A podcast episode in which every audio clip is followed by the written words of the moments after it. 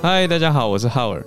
大家好，我是小鹿。今天是五月十三号，星期四。你现在收听的是全球串联早安新闻 Podcast 版本。不止 Podcast，每周一到周五早上八点钟的时间，我们都在 Clubhouse 上面跟大家一起全球串联聊国际新闻。这几天台湾的疫情相对紧张啊，请大家外出要记得戴口罩、多洗手、保持社交距离。我们一起团结，这是最重要的。要度过现在非常紧张的局势，相关的资讯呢，大家也可以随时在我们的脸书社团上面跟大家保持互动。没错，各位全球串联早安新闻的听友们，我们现在一起来听听今天的全球各地精彩新闻。对不起，大家对不起。我实在太难过了，刚刚整快要哭出来。好，跟大家说明一下发生了什么事情。我的记忆卡疑似因为快要满了，所以今天的前半大段竟然都没有录到声音，我真的是要吐下座了啊！好，我今天来一个新尝试，我们今天就用。一个补课的概念，告诉大家前面发生了什么事情。那等一下再接续到后半的录音，后半录音则是有录到孔医师回应啊，我们全球串联时间，Isabel 有提出来一个对于嗯民间对于疫苗的传说的想法。再有录到 Dennis 老师在讲日美法首次的联合军演相关的事情，也回应了我们今天几个主题。好，开头呢，其实就一开始，我跟小鹿告诉大家，很高兴我们开播一百天了，啊是有听友很贴心的帮我们计算出来的。那今天盘点的新闻呢，包括在日本首相的支持度低影响，呃，他的连任后续九月的连任消息啊，那拜登在印太，美国在印太的布局，是不是会影响到呢？日本是美国坚实的盟友嘛？那日本之后，我们还会看到菲律宾的猪瘟的疫情。再来是美国国务院又针对新疆有一些发言，有一些想法，当然也要上了国际版面。最后也看一下，呃，Elon Musk 马斯克又说话了，他这次说比特币不能买特斯拉了。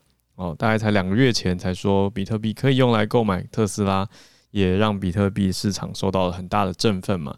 那现在呢，当然也受到了很大的挫折。那接下来再跟大家一起回顾一下今天全球串联的时候，有一二三四五六位朋友上来跟我们分享哦，很精彩。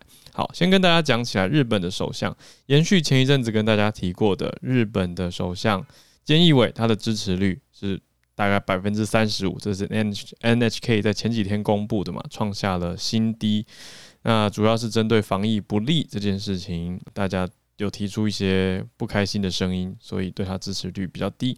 不过他上个月中四月中其实才拜访美国，跟拜登会谈，一起吃汉堡。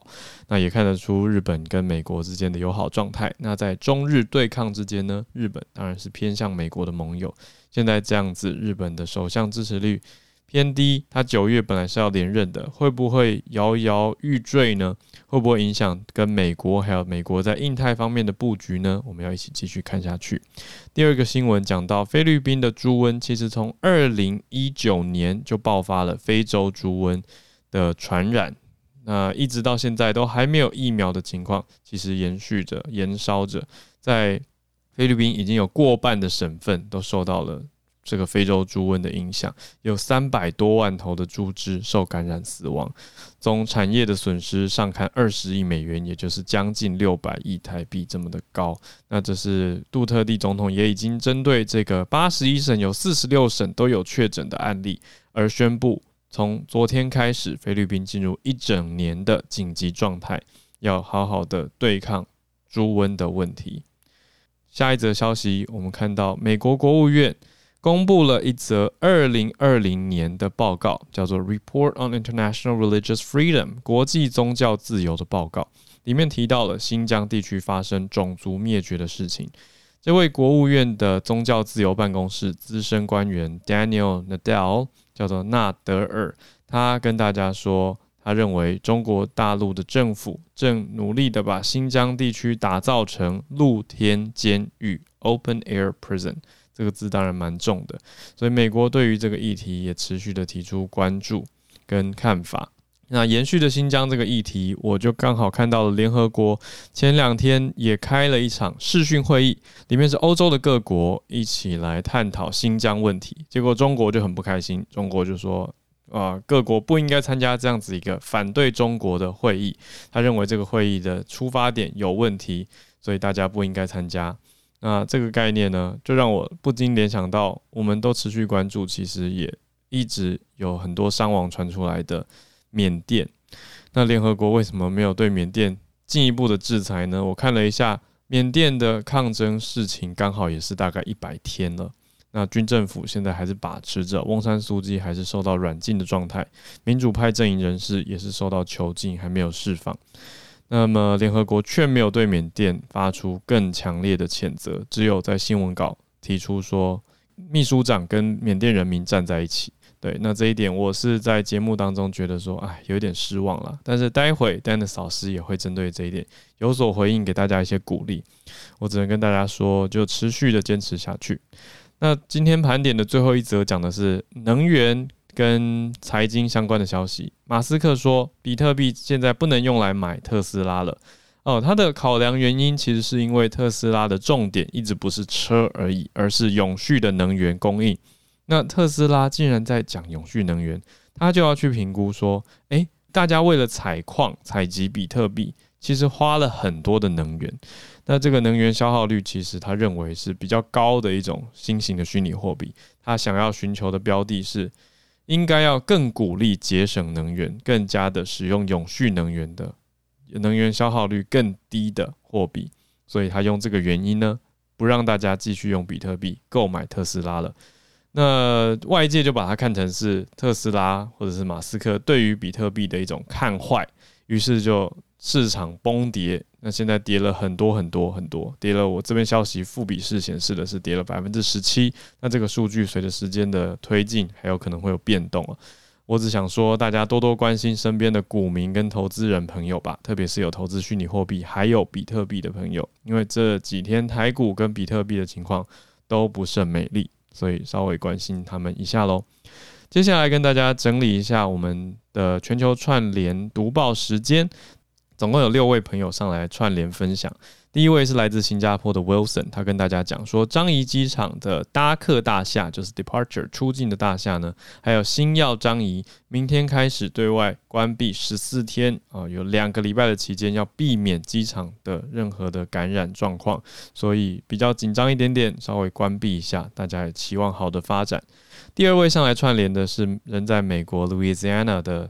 七燕兽医师，他跟我们分享说，非洲猪瘟是特别的猪瘟，跟传统的猪瘟，就是所谓的 classical 啊 swine fever 是不一样的。但是两个的差异呢，是传统猪瘟有一些其实已经有了比较多的治疗管道，可是相对应来说，非洲猪瘟是还没有疫苗的，也因此会持续的有所扩散。那两种猪瘟有时候也许看似相近，可是其实。还是不同的两种瘟疫，大家知道一下。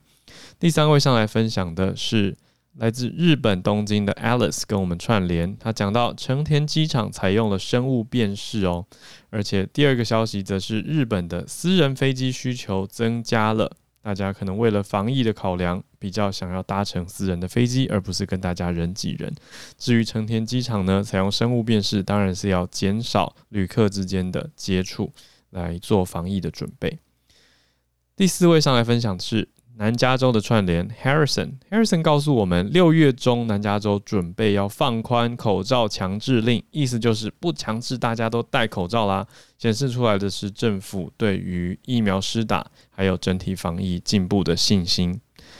再下一位是也一样来自南加州的 Isabel。Isabel 她是表达了父母亲。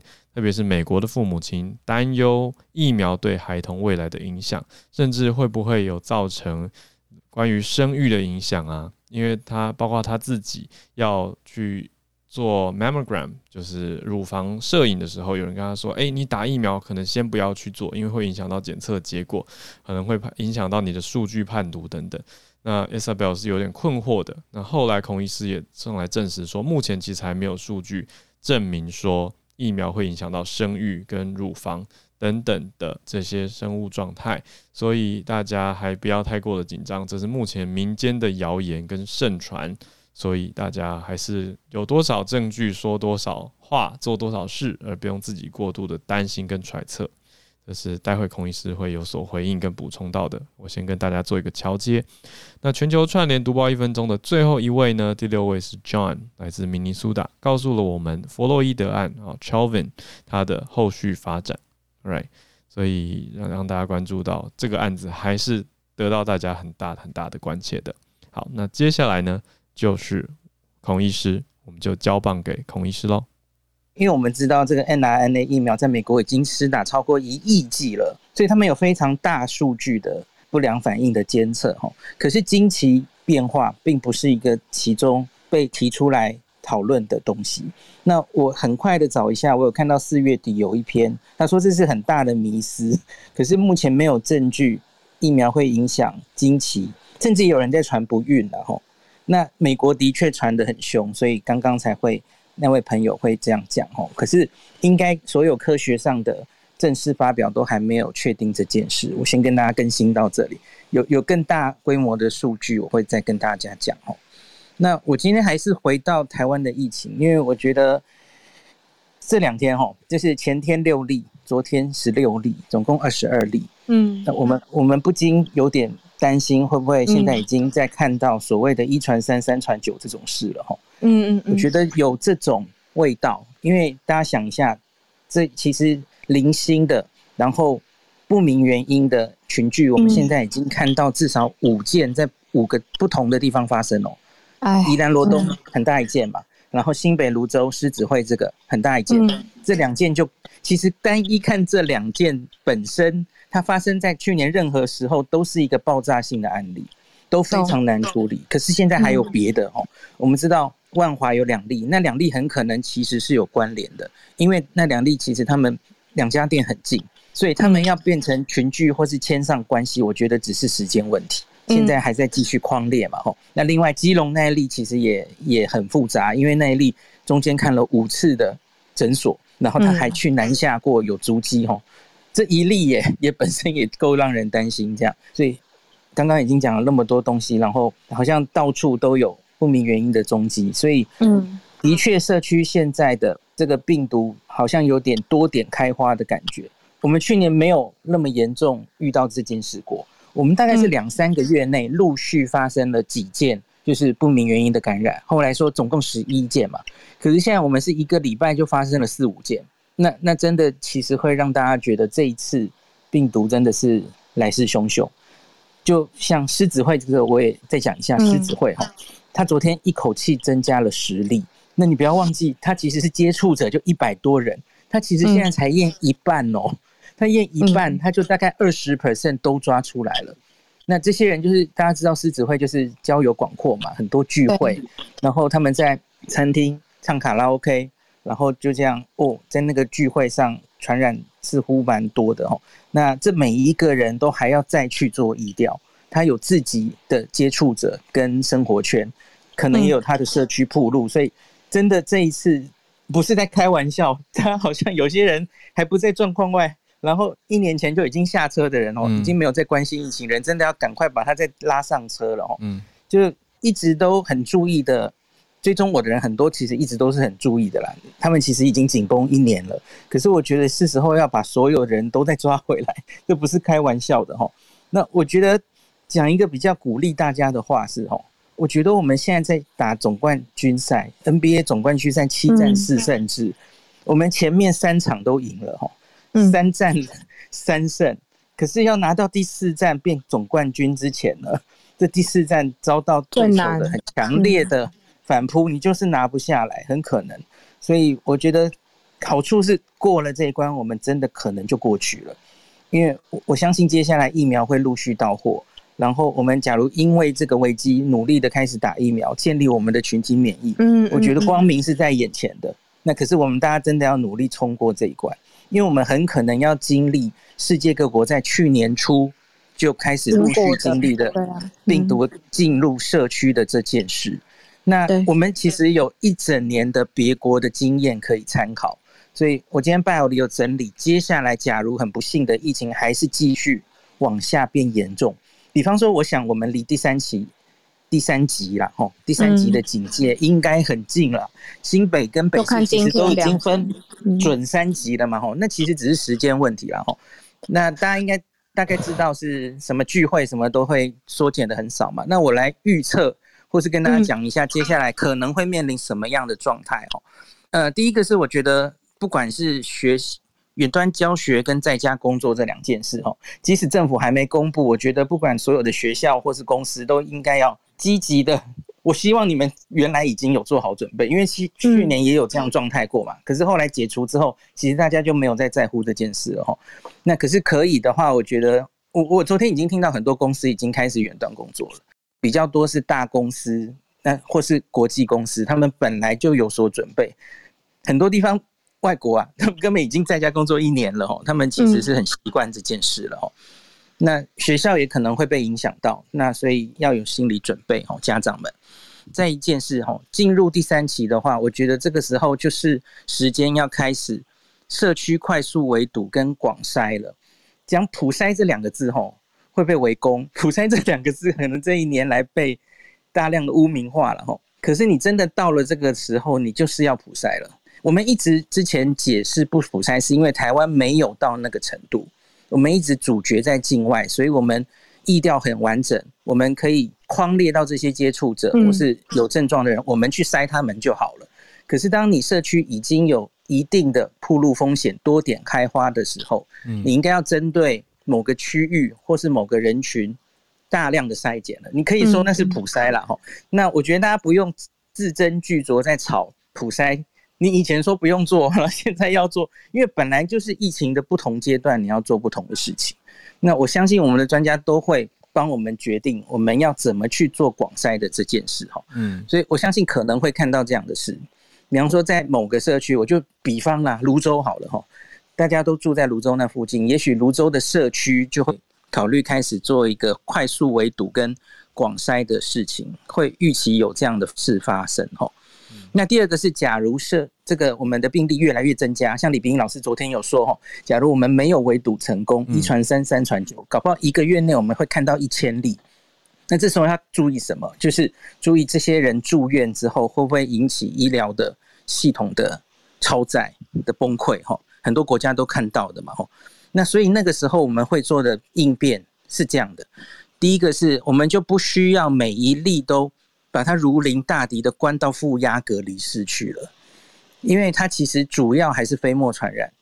CDC 说它有那个呃气溶胶传染，可是那个几率是小的哦。它只是说它可能发生，可是这种时候大量案例的时候哈，那大概就是不用真的这么高规格对待它，因为你负压隔离室肯定是不够的哈。那世界各国早就规定说不用每一个病人都关到负压隔离室哈。就是独立空调的单人病室，嗯，然后就可以了。那像日本的话，他们轻症早就已经不需要住院了哦，他们都是征求防疫旅馆，让你在防疫旅馆休息就好，哦，甚至在家里休息，嗯，某个程度可能会往这边走，嗯嗯。那第三个是我，我其实在布逃那件事情的时候我就讲过了，可是那件事我们撑过去了，所以又不重要了，嗯。可是我觉得我们要做的这件事情就是。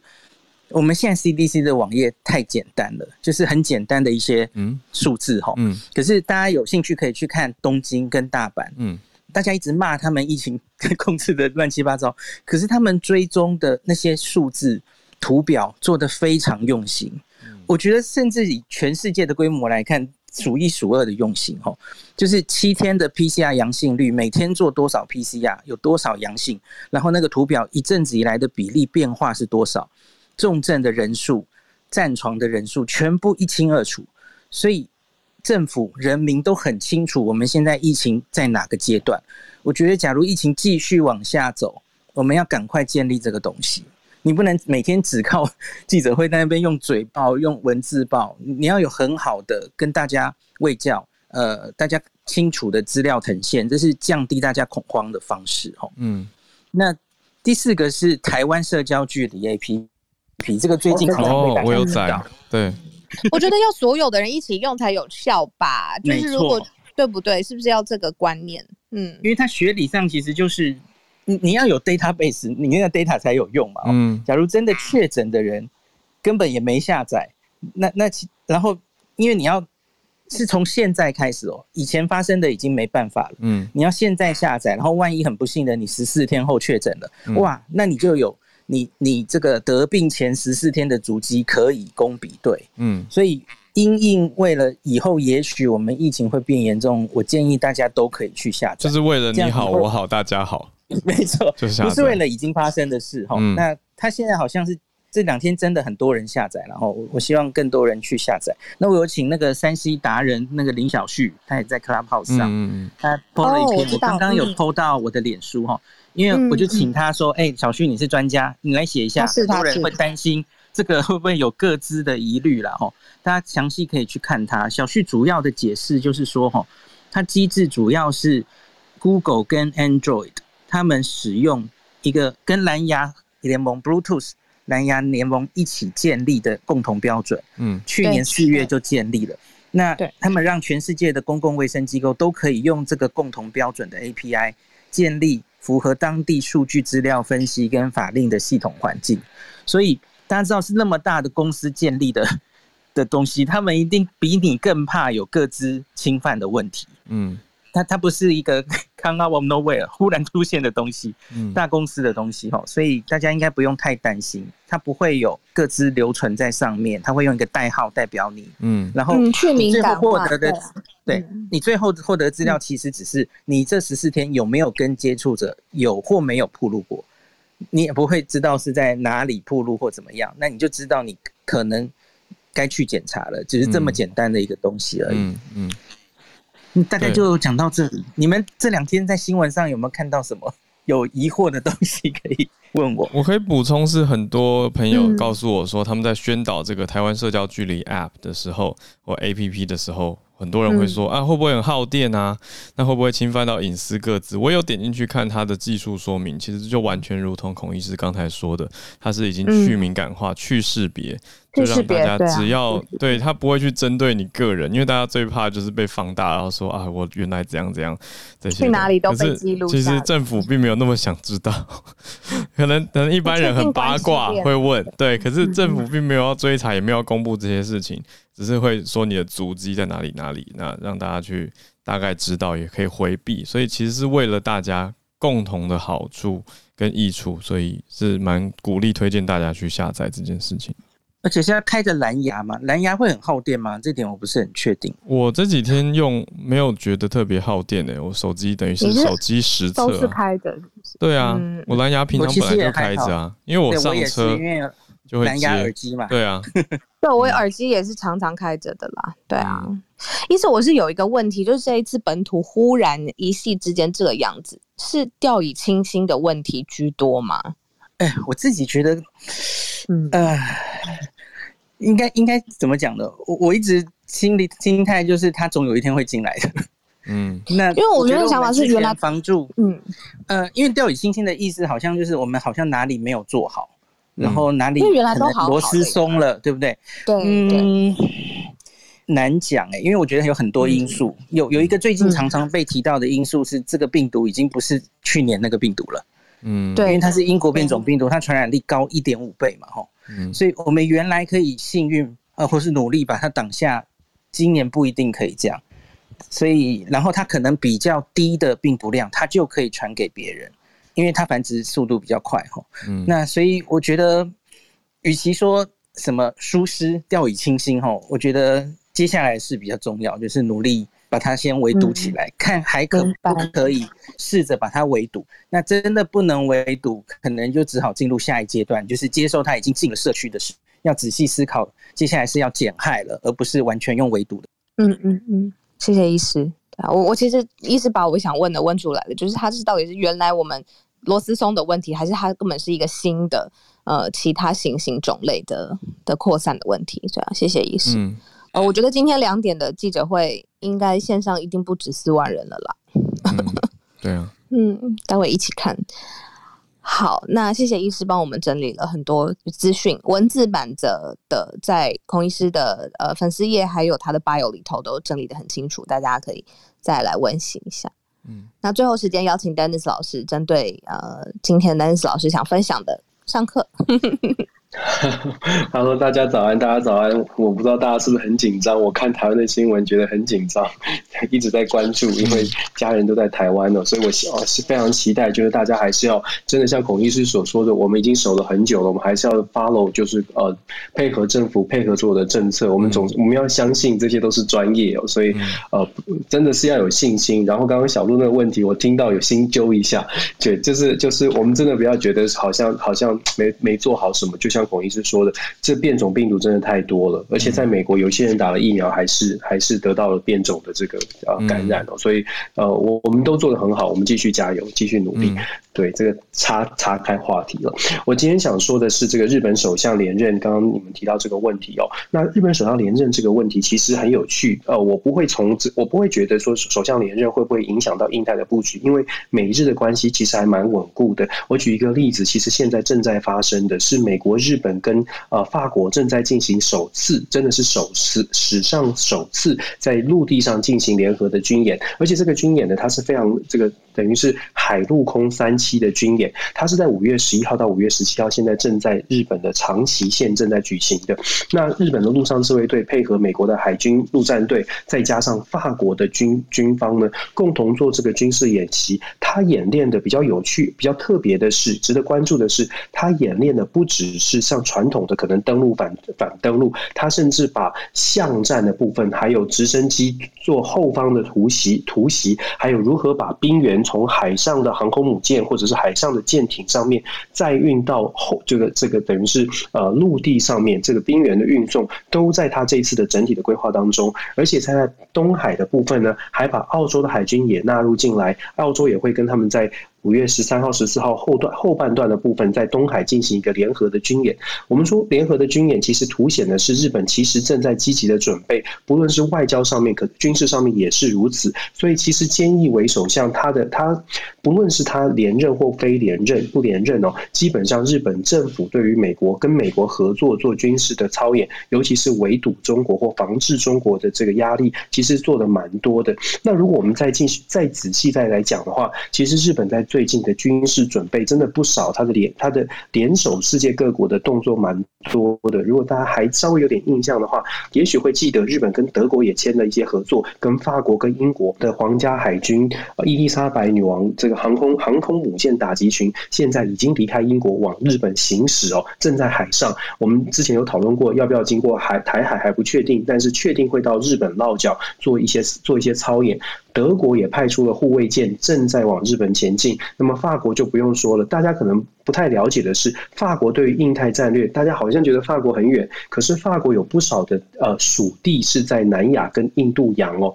这些属地可能比较少人居住，也少人知道。可是对于法国来说，印太地区是跟它有呃直接相关的战略地利益的。所以法国呢，其实也有跟日本签订防卫的计划。那这一次的军演就更不用说了，而且还有荷兰也在这一次的这个跟英国的这个航空母舰打击群伊丽莎白伊丽莎白号也派出了军舰随行。我讲这么多呢，事实上是要告诉大家说，日本其实慢慢的已经演变成在美国的，当然是一个美国坚定的盟盟。友，而日本自己呢，也因应中国的崛起，在军事上面做了非常多的准备。那其中一个关键的人物，就是他的国防防卫部长，叫做防卫大臣哦。他的防卫大臣，小路提过很多次他的名字，叫做岸信夫。我不知道大家知不知道，岸信夫其实是前日本前首相安倍晋三的弟弟。岸信夫自己本人呢，都是到大学的时候才知道他是他的亲弟弟哦。他们有一个政治过继，大家上网去查，应该查到很多很有趣的这个家族的背景。但我想强调的是，岸。信夫，他基本上他在后期才突然崛起，而且呃，就是被扶植起来走国防外交的路线，基本上就是希望自民党内其实就是希望岸信夫未来有一个接班梯队成型，继续走所谓的亲美的路线。所以岸信夫的角色可能比菅义伟现在的这个在台上担任首相的菅义伟的这个意义更为重大。可以观察，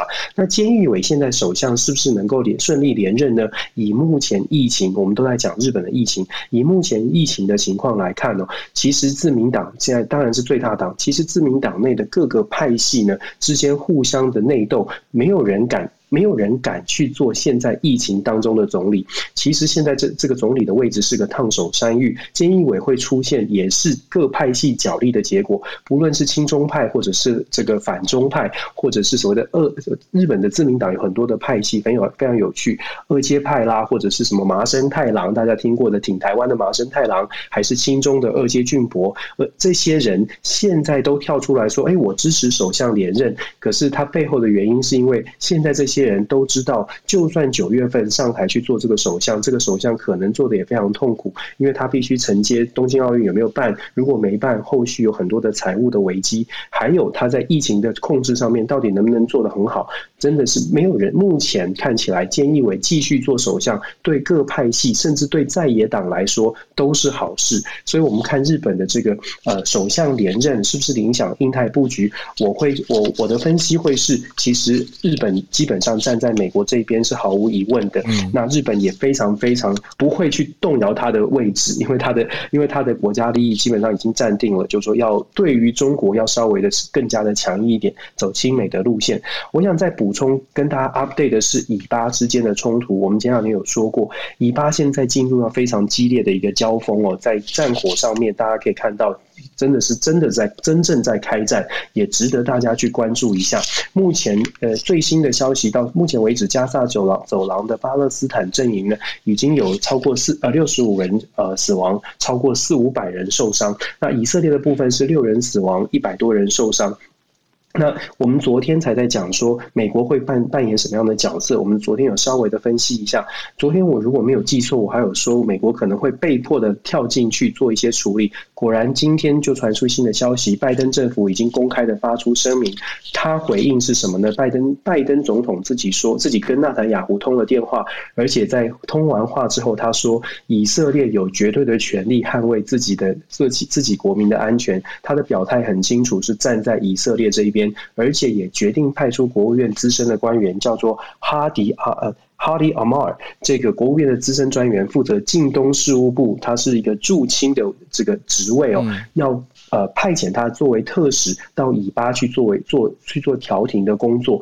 我们昨天就在分析，美国是没有办法完全就是不顾不顾以巴之间的冲突的，因为以色列对美国来说，在美国的内内部政治圈有太大的影响力。现在的拜登已经很明显的在必须要面对内部的危面面对的内内部的压力，必须要做出行动。那么他所做出的决定就是站在以色列以色列这边，现在派特使去调停。后续的发展呢？我想接下来这几天应该是关键。但是呃，双方目前我们昨天说，双方目前都还不想停火，应该要花个花一段的时间哦，才有办法慢慢的啊调停下来。然后呃，刚刚好像 Howard 你有讲到这个这个新疆露天监狱还有联合国，你好像有点有点觉得。沮丧，觉得好像真的做不到什么事。其实我们之前就分析过，很联合国过去不管做对对缅甸、对缅甸，还是对很多的议题，或者我们说西方民主国家。都呃都对很多的议题是表达支持的，可是其实呢，能够做出来的实际的实际的力量真的是非常有限，因为整个世界它的运作的方式呢，如果真的按照游戏规则来走，真的是票票等值，真的是很多的小国可能会站在。不跟我跟我们认知不同的那一方，这也是为什么当每次有什么决议到了安理会，到当时有什么决议到联合国，到了世界卫生组织等等的地方哦，它的它的结果都不尽如人意。即便说我们的理我们的理由充分，即便说我们都站得住脚，可是现在的这个国呃国际政治的游戏规则确实。并不是说我们呃站得住脚，或者是我们有道德高的道德标准就能够就能够真的达成我们的期待，所以我还是必须说不用失望，但是还有很真的还有很多的努力，很很多的事情要做，只能继续做，只只能继续不要呃就是不要失望，继续继续努力哦，跟大家共勉，跟跟跟大家一起一起来了解国际的政治新闻，了解呃了解发生什么事情，我们看看能做些什么努力吧，对。谢谢，谢谢 Dennis 老师鼓励大家。Dennis 老师，嗯，有很是呃很很新的 podcast，呃，我在这边也可以跟大家分享一下，叫做 DJ Talk，对吗？大家去搜寻这个关键字，其实应该就搜得到。D 应该是 Dennis 老师的 D 的英文字的缩写，上面有很多国际新闻的老师的最新的看法。那我自己呃记得这件事情，但是我今天要花时间把老师的第一期把它听完，这样子之后会有更多的背景资料可以跟老师一起再来请教。那大家喜欢国际新闻的人，对呀，也一起，嗯嗯嗯嗯，对啊，谢谢 Dennis 老师，我也要来听。我最后想要请孔医师帮个忙的是，刚才孔医师我才想到了，有刚有提到说像是大阪吗？是不是说京都、大阪的数据，还是讲东京的数据整理的很清晰？比较好。对，我想说，可不可以分享到社团，让大家可以看到？那也许我我相信，对啊，我相信我们这边有一些朋友，其实也许也是在跟政府相关的单位工作。对，所以这个建议等于就可以进到他们相关的参考资讯当中。那希望能够逐步的优化。就好啦。叫唐凤加油，他是数位政委哦。对啊，这也算数位的管辖。好，那就孔医师丢到社团，我再丢给唐凤委员参考一下。